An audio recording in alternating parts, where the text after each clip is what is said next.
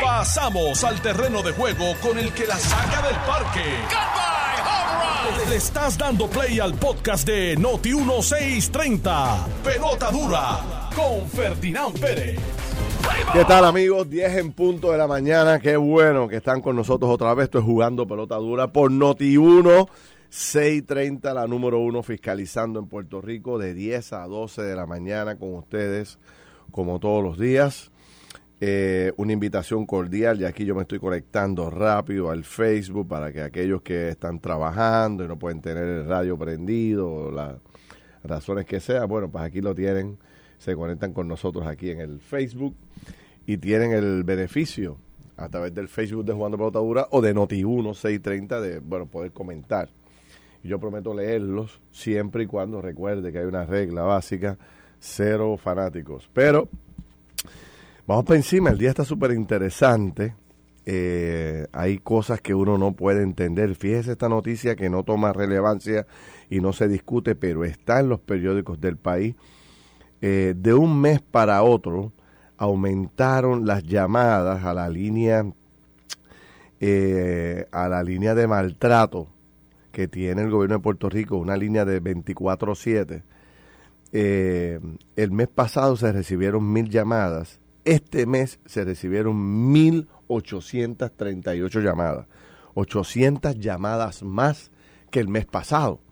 Y entonces, bueno, pues eh, hay una discusión interna en la agencia buscando qué está pasando en el país y me parece que nosotros debemos darle un poco de, cabeza a este tema. El PIB está indignado con la multa que eh, le ha impuesto eh, eh, la Procuraduría de las Mujeres y anoche estuvieron en el programa de televisión y dieron su, su versión eh, y a muchos no les complace, vamos a analizarlo. Eh, sigue creciendo la demanda por los cruceros y yo puedo dar fe de eso, ahorita le voy a dar un detalle que nos ha ocurrido a nosotros en el plano personal sobre el particular, que, que eh, aparenta ser que los puertorriqueños están locos por montarse en un crucero e irse a pasear. Eh, bueno, también se sigue especulando muchísimo sobre el tema de Kelvin Pagan la Luz, que es este joven que, su apartamento fue allanado ayer por el gobierno federal y también su oficina. Y ahora pues empiezan a salir nuevos datos de una corporación que el hombre crea el 18 de octubre del 2019 un año después de que Julia Keles lo nombrara a cargo de dirigir las áreas técnicas y vocacionales del departamento, pues dice el periódico El Vocero, fuentes que tiene el vocero, que creó la corporación y parece ser que a través de la corporación se desviaban pastor los chavitos. Ahí vamos a hablarles un poco. Eh, dice eh, Osvaldo Carlos, el abogado, el ex fiscal federal, buen amigo, abogado de Ángel Pérez, que le han dado un plazo de 10 días a Ángel Pérez para decidir si se declara culpable o no. Este, o sea, que ya está decidiendo si realmente acepta un grado de culpabilidad en el proceso. Yo pensé que el hombre iba a ir a, la rajatabla de que era inocente y iba a ir a juicio, pero ya se estaba analizando la posibilidad de esto, de, llegar a un acuerdo con el gobierno federal. Y ayer eh, se hace una conferencia de prensa por la policía de Puerto Rico que, tiene que haber preocupado a, medio país. Las almas largas que se presentaron ayer en esta conferencia de prensa de el superintendente de la policía es realmente impresionante. La pregunta que yo me hacía inmediatamente, obviamente nosotros no fabricamos armas en Puerto Rico, ¿por dónde rayos entra eh, estas metralletas que miden como casi tres pies de largo? O sea, entrar esto por el correo, por algún lado está entrando y requiere que por lo menos le demos un poco de atención a este tema aquí. Georgie Navarro estaba aquí hace un instante, ayer estaba aprendido con jugando pelotadura, porque una maestra de la escuela de Caimito había dicho que la escuela Inés Mendoza, que es una escuela que él representa, estaba hecha canto, no se había pintado, y, ustedes saben cómo es Georgie, se metió en la escuela y presentó evidencia de que la maestra no estaba diciendo la verdad o que no estaba dando la información completa. Yo... Eh, tengo que aprovechar el momento para felicitar a Georgie. Fíjense que ese era el trabajo que tenía que hacer el secretario de Educación. Desmentirnos, desmentir a los maestros que están yendo al programa de televisión, a los directores de escuelas que dicen que las escuelas están peor que nunca, pero del Departamento de Educación ni siquiera nos contestaron una llamada, no fue nadie, nunca nos contestaron nada ni tampoco nos enviaron información. Georgie Navarro, que tiene la particularidad de estar por ahí en todas las esquinas metido, fue a la escuela, hizo su trabajo y sacó a relucir que esa, escuela en particularmente estaba muy buena. Anoche llevamos otros maestros que siguen planteando y llevan evidencia, fotos y videos de las condiciones en que se encuentran las escuelas y quiero hablar de eso un poco más ahora aquí en este momento. Hay unos datos que nos hicieron llegar ayer y voy, estoy corroborando, estoy llamando al director de edificios públicos porque me dicen que el atraso en todo este proceso de la reconstrucción de las escuelas es que cogieron las 800 escuelas estas que van a reparar y las distribuyeron la reparación en ocho compañías. Ocho compañías para todas estas escuelas a través de todo Puerto Rico y quizás de ahí emana la crisis. Y en medio de la crisis que vive el Departamento de Educación, pues el Departamento de Educación acaba de anunciar formalmente a través de un comunicado, escuche bien para que usted vea cómo va la cosa y cómo vamos mejorando y creciendo, de que ahora eh, las fuentes son hands-free en, la, las escuelas de Puerto Rico. Ya no hay que usar las manos por la fuente. Esa es la noticia grande que ha sacado hoy el Departamento de Educación después de arrestar y de allanar y meterse allí el de las escuelas el secretario de Educación acaba de sacar un comunicado esta mañana. Hay fuentes nuevas para las escuelas, tranquilo todo el mundo, no se preocupen que ya los nenes no tienen que tocar con las manos las fuentes. Por ahí vamos, señores. Bueno, y dice el secretario de Salud, son muchos temas, sé que no podemos tocarlos todos, pero me parece que todos estos temas son interesantes. Dice el Departamento de Salud hoy que entre ACET y el Departamento de Salud no saben realmente cuánta gente está en Puerto Rico sin plan médico, que ellos estiman que son entre 240 y 300 mil. Yo estimo un poquito más. Yo creo que llegamos casi a medio millón de personas por todo lo que oigo en la calle. Sin plan médico. Sin plan médico. No tienen ni plan médico del Estado, no cualifican para el plan vital del Estado porque trabajan, pero tampoco tienen los recursos para poder comprarse un plan privado. Estamos listos y tenemos un buen invitado hoy para hablar un poco de Trump y todo lo demás que dijo Trump, que dijo, me amparo a la quinta enmienda. Don Carlos Mercader, estoy con dos republicanos hoy, estoy abajo. no, no, al contrario. Carlos, Carlos de vez en cuando baja su, su tono, así que Carlos, yo no sé si tú, lo estás convenciendo a él o a usted, pero... Es que como él se siente en la misma silla de Carmelo. Ah, bueno, a lo mejor es eso. a lo mejor es eso. Pero oye esto, el pastor cuestiona mi republicanismo. Ayer yo estaba entre compartiendo con algunas amistades eh, estadistas que me dicen, no, pero tú estás con Ferdinand, así que tú estás aguadito. ay, Dios mío. o sea, ahora la culpa la tengo yo. No, parece no, no, Así que, Pastor Otoniel Fon, ¿qué tal? ¿Cómo bueno, saludos, buenos días, ¿no? Qué bueno estar aquí con ustedes este ratito, sacar este rato.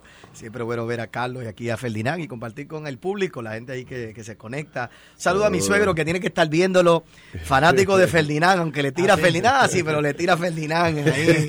Eh, él es el que me mantiene al día, así que eh, me dice me dice mi suegro, yo lo veo a veces allí cuando llega a la iglesia, yo a veces quisiera decirle algo, pero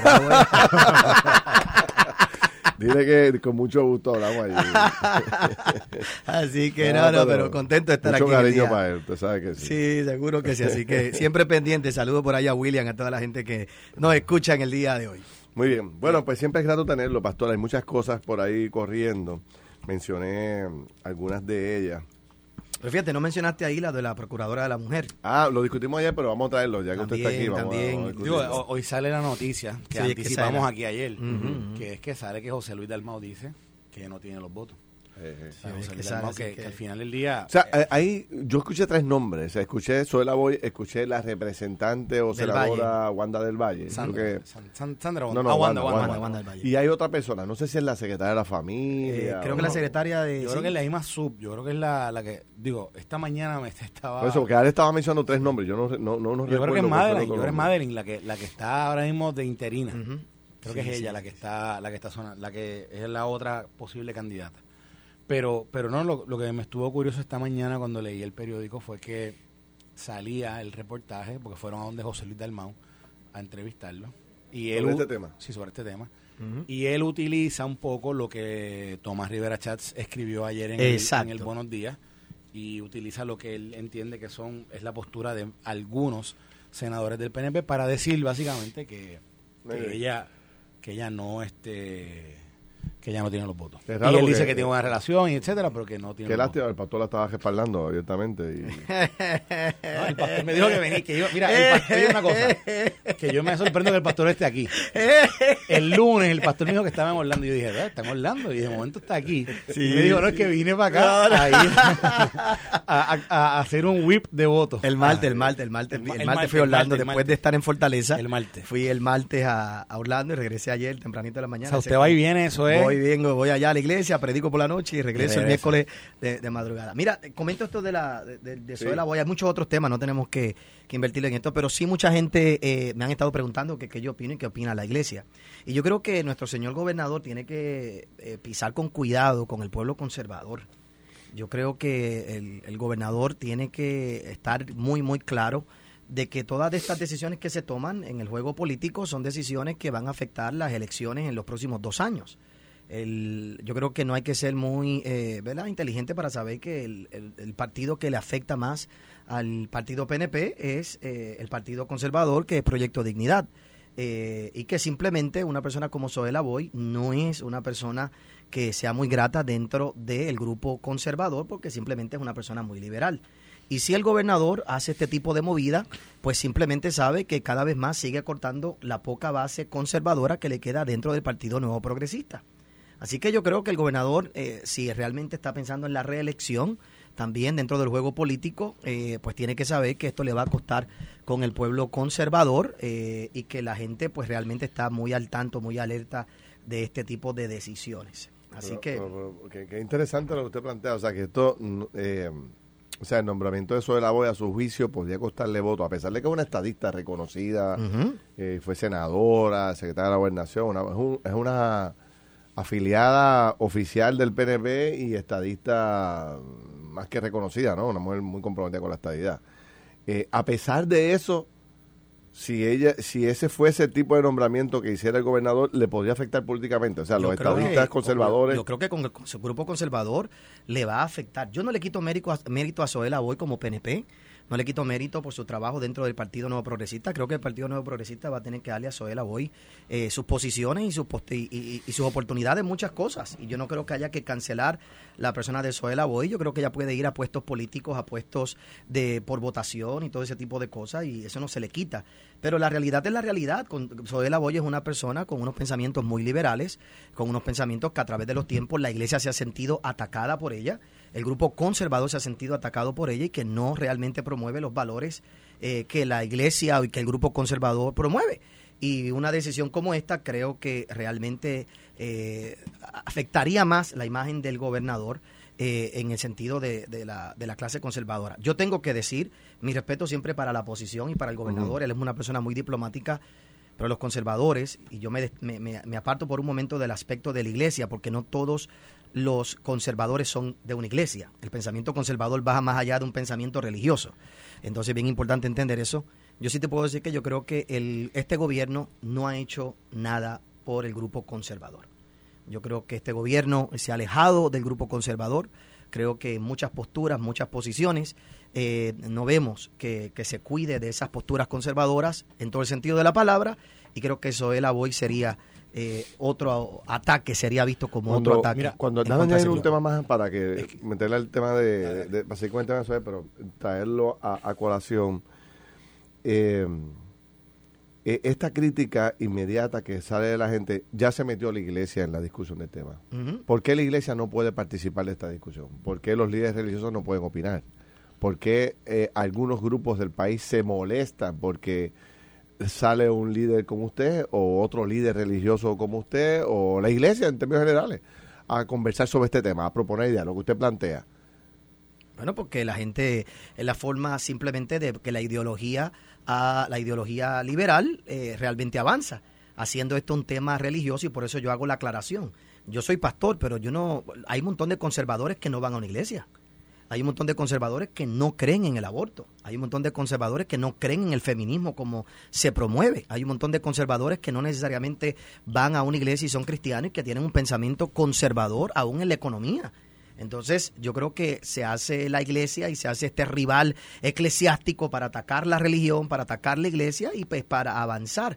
Eh, y al mismo tiempo, también es la verdad, vamos a ser honestos, somos un sector dentro del pueblo, eh, tenemos que ser atendidos y quiero que sepa, una vez más, este gobierno mismo, el Partido Nuevo Progresista, nuestro gobernador, aunque ha sido muy respetuoso con este servidor, tengo una muy buena comunicación con Fortaleza, a nivel de la iglesia, realmente la iglesia no ve un gesto en favor de este grupo, no, no lo vemos, no lo vemos públicamente, no lo vemos ni en el comité PARE, no lo vemos en nada es bien interesante porque todas estas otras ideologías, Ferdinand, reciben fondos federales, reciben fondos del gobierno para promover ideas. La iglesia no. Entonces, pues eh, la gente quizás no le guste, no lo, no lo quiere entender, pero esa es la realidad y somos parte, al igual que el resto de la sociedad, de, esta comunidad. Bueno, yo lo que quería comentar era que añadiéndole al, al, efecto al efecto que puede tener el nombramiento un nombramiento de una persona abiertamente liberal eh, para, para esta posición. Más allá de eso, yo creo que hay un, hay un factor político que el gobernador tiene que medir y tiene que tomar, tiene que tomar en consideración por, por lo siguiente. Si de antemano te dicen que no tienen los votos, ¿cuál, es, cuál, cuál, cuál sería el, la ventaja? ¿Cuál sería, no la ventaja, cuál sería, cuál es la ganancia de nombrar a Soela? Si de entrada te dicen que no lo tienes. Si no lo tienes. Porque si, te si van a colgar el nombramiento, si ya te están diciendo. Aún de tu propio partido te están Tienes dos líderes, los dos líderes más importantes, de los partidos más importantes con presencia en el Senado. Tienes al presidente del Senado y tienes al expresidente del Senado, del PNP. Y obviamente tienes a, a, a que ya te, que sabemos También, sí, que yo no, pero, pero los dos que son los que mueven los votos, te están diciendo que no los tienes. Entonces, tú como gobernador, ¿quieres tirar públicamente o quieres tirarte tú en contra a estos dos líderes con este nombramiento que de nuevo que va a fallar, que va que no va a ser confirmada porque te lo están diciendo? Entonces, el efecto político que eso puede tener, yo creo que al gobernador no le conviene, porque es una derrota para el gobernador. Eh, y, me, y me parece, ¿verdad? Yo no. Alejandro decía esta mañana, no, sométala y que la cuelguen. Pero ¿y cómo eso es bueno? Por eso, eh, para, para, para demostrar que él cree en lo, ¿verdad? En tipo de, de, visión o de filosofía que tiene SOE. Pero él, bueno. Él cree que, la ganancia, según Alejandro García Padilla, la ganancia es con el, el, grupo de la comunidad LGBTQ y los grupos liberales. Un grupo que nunca va a apoyar, que, que nunca va a estar con el PNP, que nunca va, que nunca va a estar eh, la verdad, está demostrado. La, ilusión del PNP es que si están no, eso no va a estar, no, eso no pasó, le pasó a Ricardo Rosselló. Mira, Ricardo Rosselló un día me dijo, yo quiero ser el gobernador más liberal de todo Estados Unidos. Y él dice, ¿qué eso te va a traer? Porque, digo, o sea, esto al final del día, esto es, vamos, los políticos están ahí por qué. Pero esta es una agencia que, que, sacando la política del medio, ¿verdad? Del PNP, del PPD, a quién le conviene políticamente votos o no. Este, ¿A quién debería tener Puerto Rico allí dirigiendo esa oficina? Porque fíjate que... a una persona que, tenga, eh, a una persona que tenga como prioridad realmente proteger la figura de la mujer en o, una persona que no esté casada con ningún sector, que, represente a todos los sectores y proteger. Y a todas las mujeres, no un grupo particular de exacto, Exacto, no debería ser la, procuradora actual me parece que tiene ese ese rol. La que estaba, me parece la, que... Pero eso la que acaba de renunciar, este... Sí, Boria. Yo no, no recuerdo haberla visto Es la procuradora menos controversial que ha habido en los últimos tiempos. Y es como, mira, el nombramiento que se hizo con este joven, el de Hacienda Oye, este joven ha sido una, una persona, el secretario de Hacienda, ah, este, que, ha, ¿verdad? que ha, trascendido, ha, seguido, es una persona que no ha sido controversial ni para un lado ni para otro, se ha, se ha mantenido en la neutralidad y aunque todo el mundo sabe que es del partido PNP, realmente yo creo que aún los populares y otra gente están contentos con su trabajo y su desempeño. Pero fíjate que el Ciboria no, el Ciboria no se le conoció nunca que ella estuviese haciendo movidas políticas ni que estuviese haciendo movidas. Ella, ella estaba, ¿verdad? Por, por, el, por su carril, Pero, que fuera. Y yo sé que hay grupos que quizás querían que fuera más vocal en ciertos temas, pero no era que ella no era vocal. No era que ella no estaba participando, no era que ella no estaba ejecutando o ejerciendo como procuradora, porque ella lo estaba haciendo. Lo que pasa es que recibió muchas críticas por su desempeño en unas áreas, ¿no? lo que pasa es que, pero quizá era por tardanza, porque no se reaccionaba a tiempo, pero de que estaba presente estaba presente. Lo que pasa es que en esto esto es un tema Ferdinand, que esto es como la, esto es como la competencia de la soga de cuarto año de Field Day. Que, que todo el mundo quiere jalarla para su lado. Exacto. Y no importa, y no importa lo que haga una persona allí, el del lado del, el del lado que ganó va a decir una cosa, el de lo que perdió va a decir otra y va a tirar, aunque quizás la victoria sea buena. Porque no, no necesariamente se sienten, ¿verdad? O que, o que O representados. o representados o que hicieron lo que ellos querían. Esa es la verdad de eso, de una posición como esa. Esa tú no ganas en una posición como esa. Yo- yo- y, y eso ha sido consistente a través del tiempo en, en- con otros nombramientos. Y lo que pasa es que había otros nombramientos que hay grupos del, del tercer sector que ideológicos liberales que han estado de acuerdo con las posturas que ha tenido una u otra que ha estado allí. Y por eso le aplauden y quizás hay gente y quizás hay gente en los medios algo que lo aplauden, pero pero mantenían aislado al otro sector. Es la verdad. Por cierto, tengo que también, como digo una, digo otra, según lo que ha trascendido hasta el día de hoy, el secretario de Educación y el gobernador sí cumplió su palabra con respecto a la perspectiva de género. Y en la carta circular que se acaba de aparentemente aprobar, eh, la misma Joan Bebe eh, sacó un, la senadora Joan Bebe sacó un comunicado donde eh, decía que por lo menos lo que está escrito, eh, la promesa que se había hecho, pues se cumplió, donde eso no entraría dentro de los currículos, así que decimos una, ¿verdad? Una y la otra. Así que en ese sentido, pues eh, creo que la senadora Joan Bebe hizo sus expresiones muy, muy cautelosas y muy sabias en esa dirección y por supuesto sabemos que el hecho de que haya una carta circular como esta no quiere no impide totalmente que algún maestro o que alguien en sus salones haga ciertas cosas que no estamos de acuerdo pero que no necesariamente es una instrucción desde el Eh, gobierno hablando así, eh, en ese mismo tema, Joan Rodríguez Bebe eh, ha cumplido con las expectativas de, de, los de los sectores conservadores de Puerto Rico. ¿Usted Yo creo que, sí? Joan ha hecho una gran labor y Joan ha sido una dama que ha sido muy vocal. La ventaja que tiene Joan es que Joan sabe expresarse, sabe eh, llevar un pensamiento, sabe eh, expresarse correctamente dentro de, de, ¿verdad? De, de todo lo que es el Senado y todo lo que es lo que está pasando dentro del movimiento conservador. Y yo creo que sí, yo creo que la gente está muy, no, ha demostrado, no demostrado tener miedo con los temas críticos. No, no, es que ella, temas- ella sabe temas que llegó ahí a eso. Ella sabe que llegó ahí a eso. Ese es su caballito de Troya, esos son sus batallas, esos son sus peleas, esas son sus luchas. Si ella no hace eso, no, ella no tiene razón por la cual estar allí.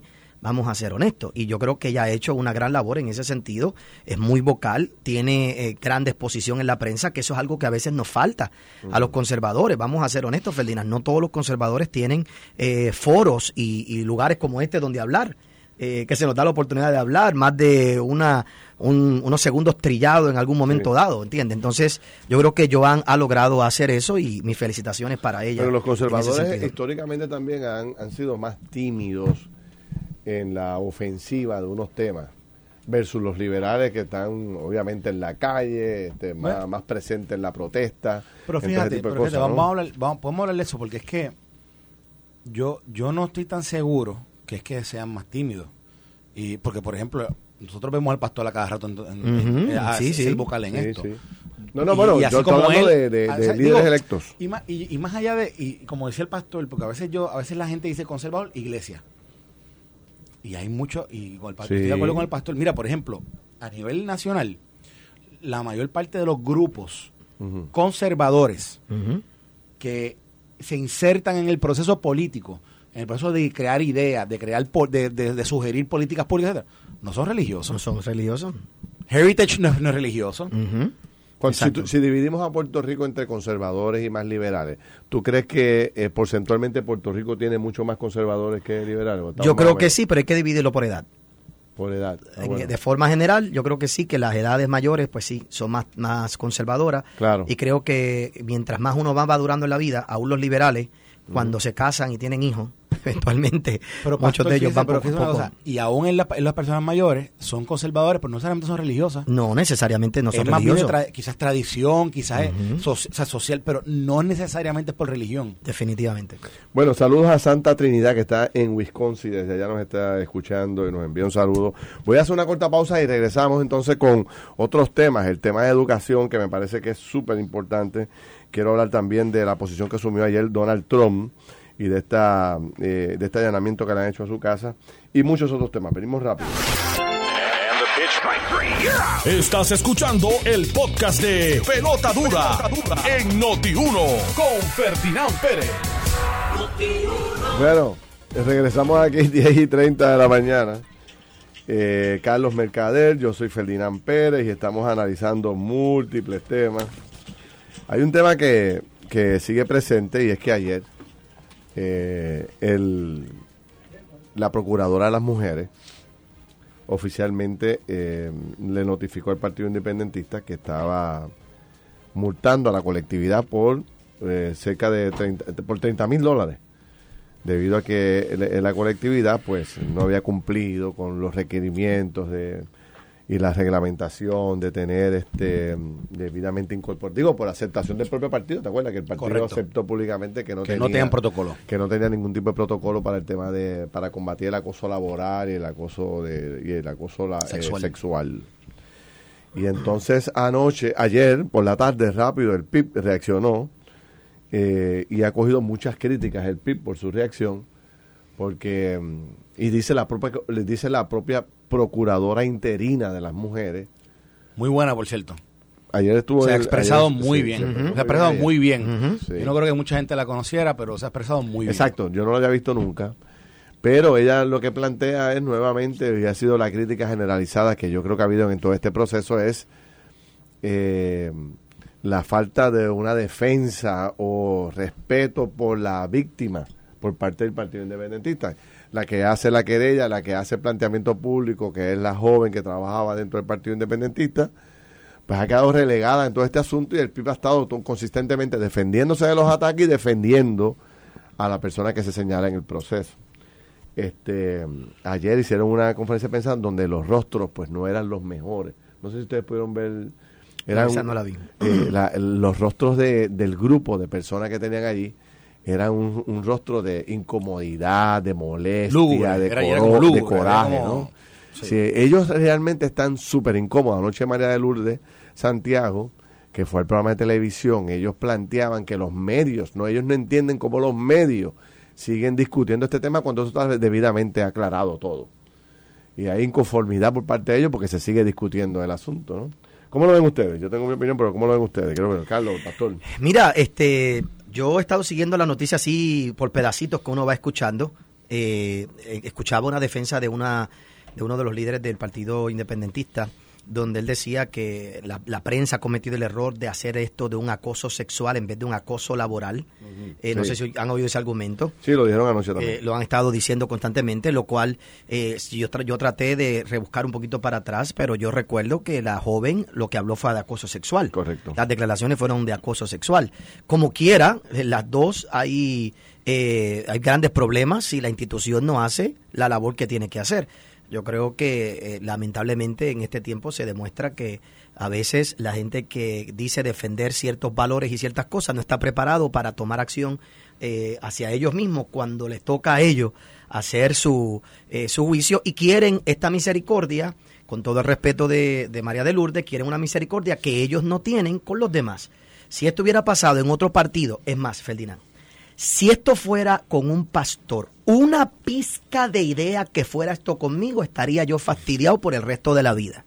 Desde los memes, y ella sería la primera, y otros serían diciendo, mire pastores, mire religiosos, mire aquellos, mire lo otro, destruirían nuestro... Y mira qué interesante, Ferdinand, esta persona que le pasó esto tiene futuro político.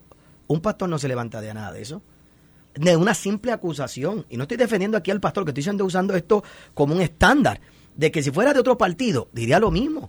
Vamos a ser honestos, esta persona eventualmente la vuelven a contratar, esta persona volverá... Bueno, si fuera de otro partido, ya ellos le hubieran pedido la renuncia. Hace rato, desde el principio. Entonces, ahí es donde vemos el doble estándar y ella pedirle a la prensa. Me parece que ella decirle a la prensa, mira, como que terminen con esto, ya, ya se acabó, cuando en realidad, como nosotros somos los que determinamos, una persona como ella va a determinar lo que la prensa cubre o no cubre, eso también yo creo que es algo de preocuparse. Y lo, curioso de todo eso, de todo esto es que, fíjate, María de Lourdes cataloga este, esta acción de la Procuraduría de las Mujeres como un abuso de derecho. Y dice, dice después, dice, cuestiona las razones detrás de la presentación de esta querella. Dice que no se le imputa, no se le imputa que la colectividad haya cometido ningún acto de acoso laboral en este momento ni de ningún tipo. y el que diga lo contrario está mintiendo a conciencia. San María de Lourdes, eso es lo que ella dice eh, cuando reacciona inicialmente a esta querella. Y entonces, un poco pareciera como si, como si ella estuviera ofendida. Porque al PIB lo están cuestionando. Porque dice, pero es que nosotros lo aceptamos. Si nosotros aceptamos que lo dio protocolo, ¿por qué me multa? ¿Qué más quieren? Y es como decir, como que ahora, y verdad, y vamos, vamos a utilizar el caso, utilizo una, una paralelo, un paralelo, una equivalencia, no es igual, pero Wanda Vázquez diga ahora, ay sí, yo voté a Joyce Joyner por el otro, pero lo dieron, pero chicos, yo lo acepto, pero no me tienes que causar, no me tienes que hacer un proceso ahora criminal, por eso. Porque yo lo acepto, está bien, fue mala mía. Eh, eh, no es lo mismo, no es una, pero, pero quiero quiero un poco hacer una- un y- y paralelo la con- multa no está diciendo que el partido independentista provocó esto. La multa no está acusando al Exacto. partido independentista de ser acusadores sexuales. Los está acusando de no haber tenido un protocolo haber- y para cuando no esto ocurriera. con la ley, que la ley le exige los, eso. Y eso puede pasar. y Ellos eso no puede están ocurrir, multando ya. por un capricho. Por eso. O sea, esto no es caprichoso. Esto no es subjetivo. Esto no es bueno. Es que, es que debieron haberlo tenido. No, es que la ley lo exige. La es ley que lo exige. Fíjate que la actitud que toma es de víctima. Ahora ellos son las víctimas. El partido es la víctima, el partido es la Sí. víctima cuando no es Están cierto. ofendidos. Es que están ofendidos. Que los han cuestionado de esta, a, esta, ma- a este punto y de esta manera. E incluso yo exhorto a la gente a que lea, a que lea el documento de la Procuraduría de las Mujeres. Porque el documento al comienzo para establecer los hechos de ¿verdad? de, de por qué ellos a- a- por qué es que ellos in- in- in- intervienen en este caso y por qué es que llegan a estas conclusiones ellos hacen un relato de los hechos y hablan de tres casos de tres casos de tres mujeres en instancias distintas que, que trataron de iniciar un proceso y el partido por la insuficiencia de ese protocolo o, o- o no insuficiencia por no tener un protocolo actuaron como actuaron y fueron de una forma de una forma analizada por, por, la- por la oficina que vela todos estos procesos negligentes en ese proceso en el manejo de esos casos y por eso es que se hace una querella porque las acciones tienen consecuencias y la negligencia tiene consecuencias y yo creo que en este caso el PIB fue negligente y su reacción de, de, de por qué a mí me parece que es una acción soberbia inmadura y patriarcal, como a ellos les gusta decir. Es patriarcal. Ahora es el partido independentista patriarcal. Ese es el partido, el PIB. Es que, es que vine hoy aquí y salió republicano. Ahí, Ahí va el padre. ahí está. Ha provocado. No pierde oportunidad. Ha provocado, ha provocado el republicano. Pero es que al final del día, ¿cómo acabaron, cómo acabaron las muchachas que, que, que hicieron las querellas o que, o que dijeron que se le habían sido? Acabaron como mentirosas, porque no, ahí no pasó nada, Ahí son no pasó mentiras. nada, sí, sí, son sí. mentiras. que es lo triste. Y, y, si, y si esto es una de las cosas que tú defiendes ante el mundo, realmente deberías defenderlo y deberías defender a esas damas, a esas jóvenes, pero eh, lo que has hecho es todo lo contrario. Y entonces, ¿cómo después vas a pedir al mundo que proteja a las mujeres cuando vengan con estas acusaciones? ¿Cómo vas a permitir o cómo vas a promover que las otras damas que realmente también tengan un issue como esto salgan si eventualmente tú las vas, como dice el americano, dismiss así de fácil y vas a proteger simplemente porque tienes que cuidar de tu Hay un institución? dato que, que yo digo, aparte de que tengo las diferencias en la forma en que han manejado el asunto con relación a la supuesta víctima, ¿no? Ellos como que han relegado esa acusación, ese señalamiento, lo han minimizado y no le han dado credibilidad a la joven. Pero eh, aquí el, problema mayor que yo le veo a este asunto es que eh, por primera vez el PIB le cae en la mano un, un issue fundamental eh, que el país observa muy de cerca y ellos que han estado diciendo a Puerto Rico por tantos años que la forma en que se manejan las cosas por los partidos tradicionales siempre está mal, nunca El tienen la capacidad, el bipartidismo, pero les ha caído un pequeño issue en las manos y se le ha formado el revolver la pasión. No han podido manejarlo. Llevan cuatro meses, cuatro meses. Sí, enredado, pero de enredado, de esto. Y fíjate como lo como usted, como tú lo decías, Felina, y como lo decía el pastor, lo que le dicen a la prensa, dejen esto ya, Sí, sí, sí. estos casos resueltos. Casos resueltos, pero sí que sin mirar tu reacción, precisamente por tu reacción es que esto no está, esto no- esto todavía, esto todavía es un issue para ellos. No, y ya, ya realmente creo que eh, ni Dalmau ni ella van a poder con verdadera credibilidad defender eh, la, la, postura en este sentido que Sí. ellos habían tenido por tanto Los va a tiempo, perseguir, el porque los va a a perseguir perseguir. este tema.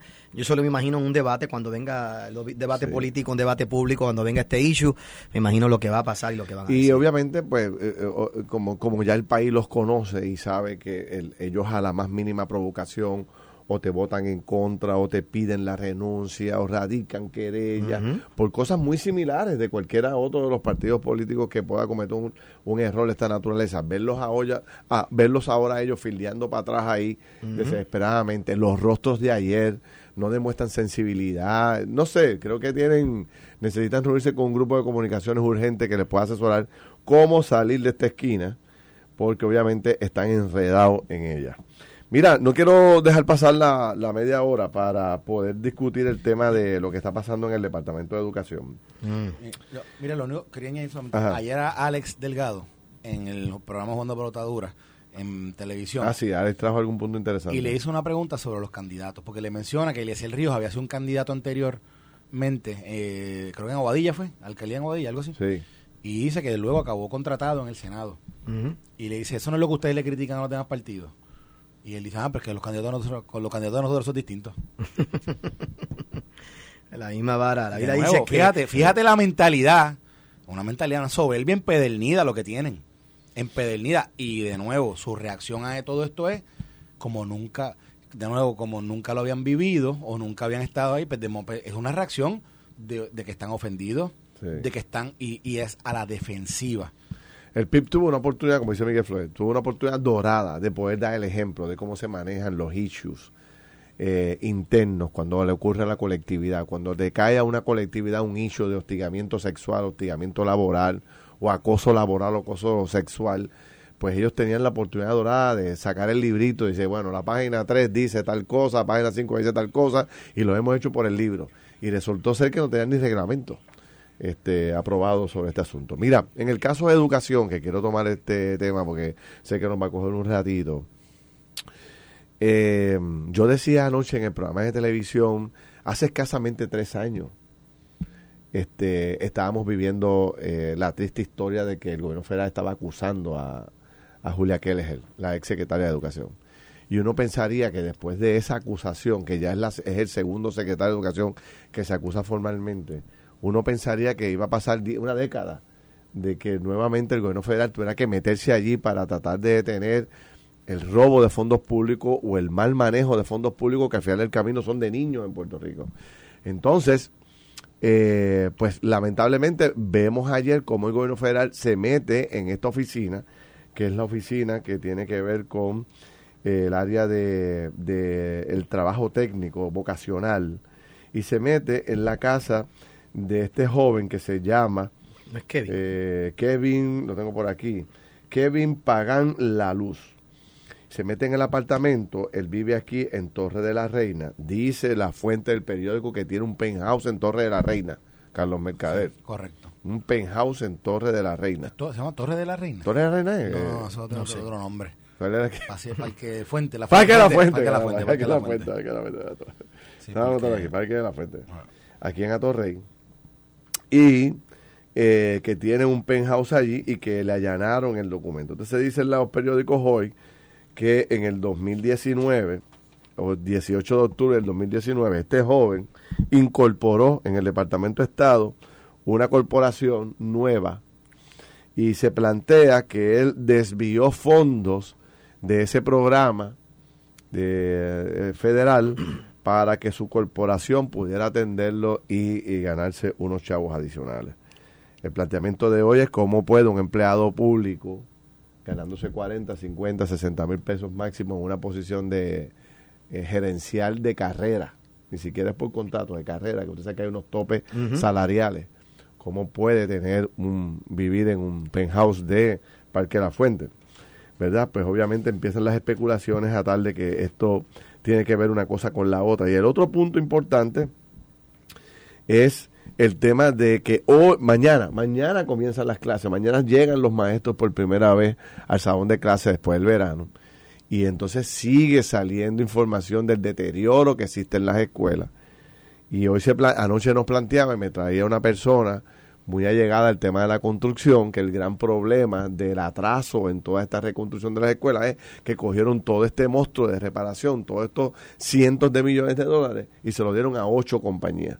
En vez de distribuirlo entre una gran compañía de construcción a través de todo Puerto Rico, cogieron ocho y ahí es que está el atraso de todo esto. Y entonces han inflado los costos, por ejemplo, como el budget es tan grande, pues para cambiar una bombilla creo que cobran 150 dólares, para cambiar un inodoro creo que son 450 dólares, y por ahí los precios son extremadamente altos para hacer cualquier tipo de trabajo de reconstrucción en las escuelas. Y por eso en muchas escuelas me dicen que se ve el trabajo a mitad, porque el dinero que cobran por hacer cosas básicas es tan grande que no pueden terminar el proyecto completo. Nada, les dejo eso a ver cómo ustedes ven el asunto de la educación, que yo no entiendo, no, no encuentro ni por lo Mira, ahí, ahí hablaste de demasiados issues con educación. Demasiados issues. Yo empiezo con el primero. Yo creo que hay que privatizar educación. Creo que nosotros nos evitaríamos un montón de problemas si realmente eh, eh, nosotros lográramos quitar este gigantismo que hay en el Departamento de Educación. Eh, y yo creo que nos evitaríamos todo este tipo de cosas de contratistas así a lo loco, como ha estado pasando a través de los tiempos, y nos evitaríamos muchos de estos problemas. Eso no eliminaría la corrupción en su totalidad. Siempre va a existir, lamentablemente, pero creo que lo minimizaría y, sobre todo, creo que nuestros estudiantes tendrían mejor servicio. Porque la realidad es que con ciertas empresas privadas y otro número de sistemas, como en Estados Unidos, las escuelas charter, por ejemplo, en Estados Unidos, la educación se tiene en un alto nivel. Mucha de la gente de Puerto Rico se va de Puerto Rico buscando una mejor educación y se van buscando una educación y, muchos terminan, y terminan muchos terminan en una escuela charter que es una escuela básicamente con fondos del gobierno que administrada por unas entidades que realmente tú ves unas facilidades sumamente impactantes y unos resultados eh, muy buenos. No son perfectos pero me parece que es un mejor sistema. Número dos con respecto de lo, de lo otro que estás diciendo eh, Ferdinand es bien interesante cuando nosotros analizamos todo este sistema y todo lo que está eh, ocurriendo dentro de nuestro país y, y, yo creo que tiene que haber una, una verdadera introspección también de cómo funciona burocráticamente nuestro país.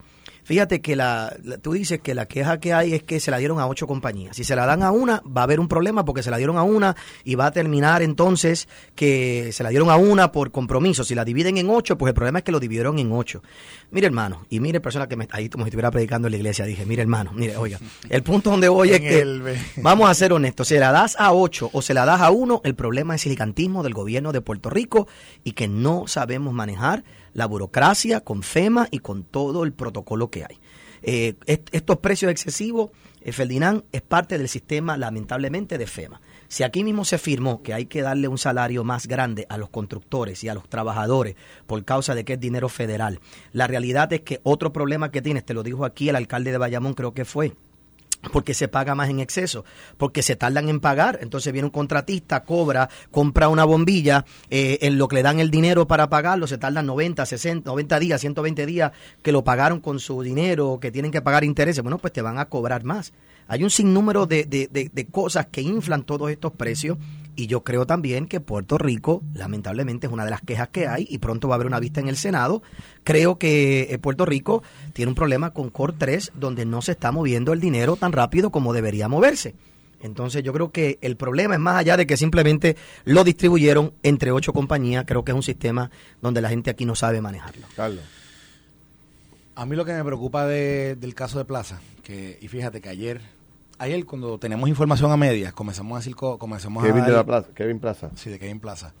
Comenzamos a decir alguna información sobre este caso y, la verdad que no, no, no había salido toda en aquel momento, comenzó a Es Kevin Pagán de la Luz. Kevin, ay Dios mío, yo estoy hablando, estoy, no sé por qué me metí el Plaza, lo de, pensé que el condominio estaba de Plaza y le puse Plaza. Kevin Pagán de la Luz, o la Luz. Lo que quiero lo que quiero comentar es que lo que sí me preocupa de lo que se está de lo que se dice de ese caso es que él, estando ahí adentro, identifica este programa. Y, fíjate, ayer alguien por, por, por las redes me envió, me dijo, por aquí va esto. Yo no sé ni quién me lo envió porque no sé, no sé ni el nombre, pero me llegó un documento con la con toda la información de esa compañía que se mencionó ahí en el periódico. La que él creó. O sea que parece que ya esto es algo que corre allí, que aparentemente él creó esa compañía y de alguna forma la estaba ¿verdad? Eh, eh, eh, llevando dinero, siendo él un empleado público, estaba desviando dinero para esa compañía, supuestamente para que se hacía un servicio, pero, pero Esto es un poco de lo que estábamos hablando, ¿te acuerdas cuando discutimos el caso de Luma?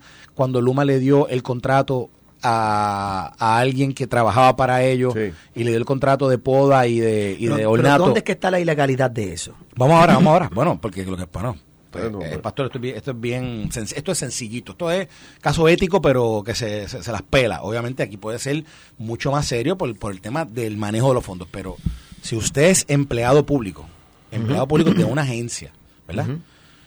Y usted no puede tener ningún interés personal directamente atado a esa agencia mientras cumple con su función.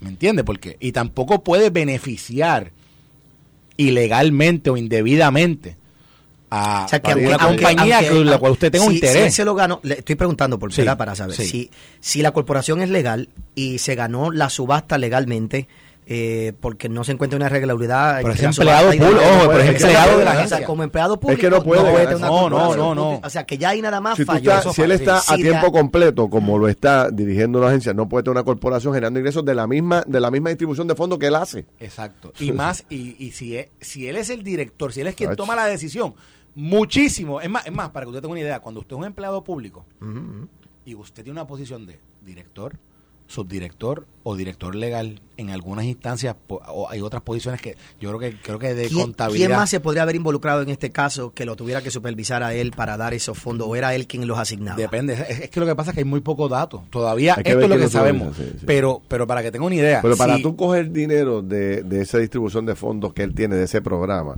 para distribuirle a una empresa caballita de crear como la de él eh, eso tiene que tener un grupo de personas que tenga que tome conocimiento de este asunto. O sea, tú estás asignándole fondos a esta corporación pero, quizás, que alguien la tuvo pero quizás él, él, no le hace esa representación a los que están allí quizás él lo que hace una representación distinta, quizás él pone a otra una cara distinta y dice, no, no, mira, oye, esa compañía hizo una, propuesta brutal. Y obviamente tú no estás yendo a, a, a, los papeles corporativos a ver quién es el que está detrás de la corporación, no, tú ves la cara que te pusieron allí, la propuesta que te pusieron y te pusieron a Juan, Pedro, Gratis y tú, y ya.